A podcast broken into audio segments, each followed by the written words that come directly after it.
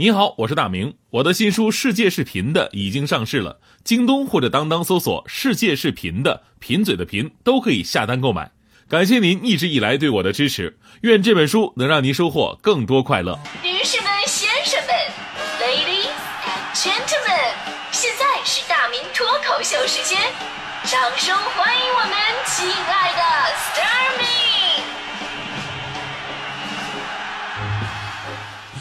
欢迎各位来到今天的大明脱口秀，我是大明。今天呢，咱们聊的是关于神回复的话题哈。以前说，呃，有一句回复啊，就是绝对能够让人无语凝噎。有段子这么说的嘛，说一个女子啊，因为绝世容颜而遭到无数求亲，但其心高气傲，对众多求婚者是无一看得入眼。这时候，为了吓退所有的男人们，她决定修炼绝世武功，拜在了百花宫门下。掌门告诉她说：“你要让所有男人对你望而生畏，我倒是有一本秘籍，练成之后你就从此冷艳孤傲了。”女子答应了，接过来打开秘籍一看，赫然正文之间只有两个字儿：“呵呵。”，以后啊，谁跟你说话聊闲什么的，你就回复两个字：“呵呵。”。那会儿大家伙已经这么感叹一句话嘛，说这个这年头啊，社交网络就两句话：谣言止于智者，聊天止于呵呵。但是其实生活当中有很多更神的回复，要比呵呵威力大很多。有的是那种拍马屁啊，拍的那种骨骼惊奇，让你浑身舒坦；有的呢是那种蛇打五寸，一句话就能把你噎死。比方说这个强哥跟媳妇儿之间经常这样啊，徐翔啊，他这个媳妇儿就是脾气比较大嘛，莫名其妙就欺负强哥，之后呢还能找出一堆的理由来来给自己开脱。那天莫名其妙就打了强哥两下，强哥纳闷啊，为什么要打我呀？强嫂怒了，因为你不了解我。我怎么不了解你啊？他特别委屈。如果你真的了解我，就不会问这种问题了。这逻辑，这我我错了，我媳妇儿啊。当然了，这个如果仅仅是朋友啊、同事、亲人、伴侣之间啊，偶尔弄个神回复，那是调节气氛。虽然说有的时候吧，这这确实挺容易挨揍的，但是有些正式场合吧，出现神回复就不应该了。比方说政府职能部门，这个微信啊、微博什么的出现神回复，那就很不应该了。现在啊，我们都说敞开门窗办事嘛，对吧？有的微信、微博啊，的确这种互联网的通道，呃，由于这个用于这个集纳民情啊、吸取民意呀，在这方面有了更多的帮助。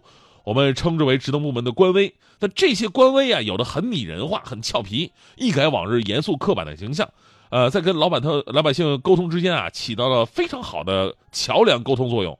不过呢，也有玩大了的。前不久呢，安徽池州市。贵池区有一名教师网友通过贵池区政务微信咨询了这么一个问题，啊，就这个过程就好像你给我的微信发发那个内容一样，就是编好了发过去。你要我的话呢，可能就是也没什么回音，反正 比较忙哈。但这个贵池区政务微信呢，却每条必回，你别很用心哈，这个回复就出事了。这位教师网友呢，刚把自己的意见诉求编好了发过去，结果对方回了一句话，说不说话没人帮你搭哑巴啊！当时啊，这这教师给怼懵了，这什么情况啊？啊，这可能是小编发错人了吧？这肯定不能说我呢，对吧？这这这可能是小编怼她男朋友是吧？然后呢，这个教师又把刚才那条微信吧重新编辑了一下啊，发过去了，结果对方又回了一句，我仿佛听到了一群蚊子在嗡嗡嗡，这明摆着就针对我吗？这教师生气了。啊，竟然这是职能部门啊官微干的事儿，岂有此理啊！于是相关的聊天记录截图一经发到网上，立刻引发了网友们的强烈围观。大家伙想啊，这个小编那天的心情到底有多不好啊？啊，怎么能干出这种事儿呢？还有人猜测，哎，这个微信是不是被人黑了呀？而事情出来之后呢，当地的政府已经开始调查此事了。结果事情真相终于在昨天水落石出，就是回复这个雷人信息的小编呢，其实他不是人。而是一个自动回复的第三方应用程序，叫做小黄鸡。呃，于是有网友说了：“说啊，这现在找借口都与时俱进哈。以前是临时工，现在是实习生，啊，再后来就是小程序，是吧？”其实呢，这个我跟大家伙普及一下。昨天我特意查了一下这个小黄鸡软件，发现这款程序啊，其实在二零零二年的时候就有了，算得上是首款自动聊天软件，也曾经火过一段时间。因为呢，很多朋友平时社交圈子比较窄哈，回家呢也没人说说话。特别容易抑郁，于是呢，哎，你就跟这个软件聊聊天这软件呢是属于那种自动回复，不过它回复的内容啊都很逗，特别能卖萌啊、插科打诨啊，挺好玩的。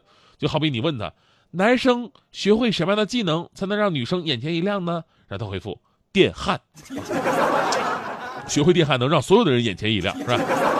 你问他，呃，女朋友跟妈妈吵架了，应该怎么办呢？他回复：太容易解决了。首先你要先有个女朋友，是吧？你问他说：“我也想体验一次被人追的感觉呀。”他回复：买买东西不给钱不得了吗？是吧？你跟他说：“天哪，张学友的歌听得我都窒息了呢。”然后他会回复你说：“麻烦你不要把耳机缠在脖子上听歌。”就多少人，我跟你说实话，这个下了软件之后，把手机都给摔了，太贱了。所以换句话说啊，它并不是现今意义上的人工智能助理，啊，为用户解决问题也不是它的本职工作。相反，他说实话，他就是为了漫无目的的聊天，为了调戏与被调戏而生的。所以呢，即使这跟官微并不是说是不是你的人发的，但是在使用第三方应用程序的时候，你们竟然会选择这款软件。本质上还是这个部门啊，形式主义的倾向，对信息公开和民意收集工作的怠慢。当我们也理解啊，对于一层一些这个基层部门来说，想要运营好这微信呐、微博，确实有一些现实的困难。比方说，你要么缺乏相关的专业人士，要么呢，并没有专人负责，都是兼职排班的。之前呢，因为这个原因，还导致了大批的僵尸微博公号什么的，就是你开通了以后就放在那儿。而外包的话呢，虽然说有人打理，但是没人监管，就做成什么样不受你控制。说实话哈，据我对小黄鸡的了解，这次这个职能部门已经算很幸运的了，因为小黄鸡它不仅贫，而且污。要说了一些特三俗的话被人截屏了，那事儿比会比现在闹得更大。所以说呢，亡羊补牢嘛，咱们也给人家改正的机会。更重要的是，就让更多的职能部门看到现在这个微博、微信在民众间的影响力，甚至比你们的窗口更加重要。说到最后呢，我也想说这样一个问题，就是这个小黄鸡的设计者啊，调皮呀是挺可爱的，但是咱们不能设计的太气人，你知道吗？就说的话每一句话都让人噎死。因为生活当中如果有这样的人啊，这是已经死了一万遍了。别人不说，我就说大迪吧。你看我们两个在节目当中，哎，这个关系啊，我我经常怼他。我跟你说，这个人可奸了，表面上逆来顺受，给你们展示他自己温柔可怜的一面，生活当中他怼不死我。之前呢，我就问他关于男生怎么穿衣服好看。因为我这身材吧，我只能靠穿衣搭配来挽救了，是吧？而且大地比较年轻嘛，能把握时尚。就他看了我一眼，说：“男生要想穿衣服好看，其实很简单，分两步就行了。第一步长得帅，第二步呢随便穿。”我当时一口老血喷出来，你知道吗？而就在昨天，昨天我我因为出书的事儿嘛，我就跟他感慨。呃，说到这儿，我说句题外话，我的新书《世界是贫的》，请各位关注一下，贫是贫嘴的贫啊。京东、当当、淘宝搜索都可以。购买现货，呃，说回正传哈，就是昨天呢，我要给一个公号写书评，就是你知道，在写这种书评的时候呢，里边我们的自我称呼都称为笔者，笔者的意思就是写这个东西的人。昨天我跟大迪就这么感慨，我说大迪啊，我说现在啊，有些词汇吧也应该与时俱进了，像我这样的人呢，我不应该叫做笔者了，对吧？因为我们早就不用笔写字了。就大弟问我，那你用什么写字啊？我说现在不是键盘吗？都用键盘吗？大弟说啊，对呀，那你以后叫贱人吧。又一口老血。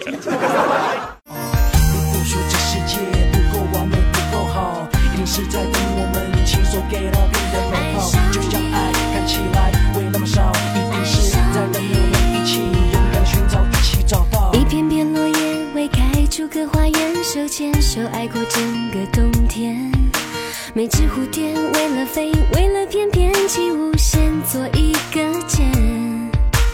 最美海岸线总是要很蜿蜒，才足够让人往返流连。你的身边要不是比天边还遥远，勇气怎么出现？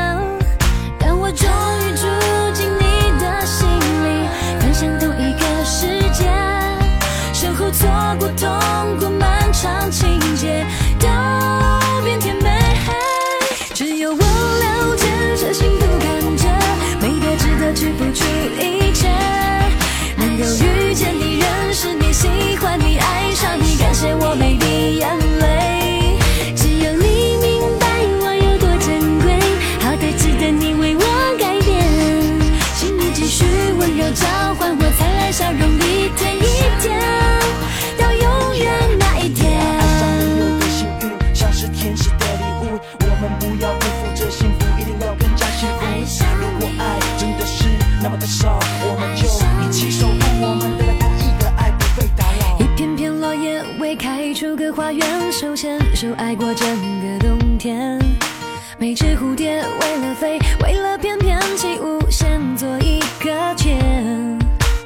最美海岸线总是要很蜿蜒，才足够让人往返流连。你的身边要不是比天边还要远，拥挤怎么出现？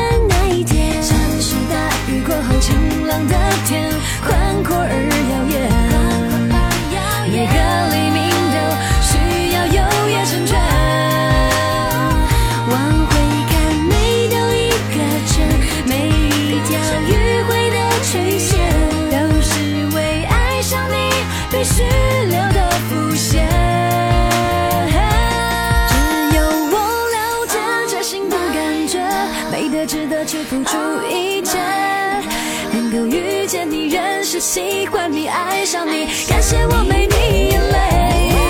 只有你明白我有多珍贵，好该值得你为我改变。为你继续温柔，交换我灿烂笑容，一天一天。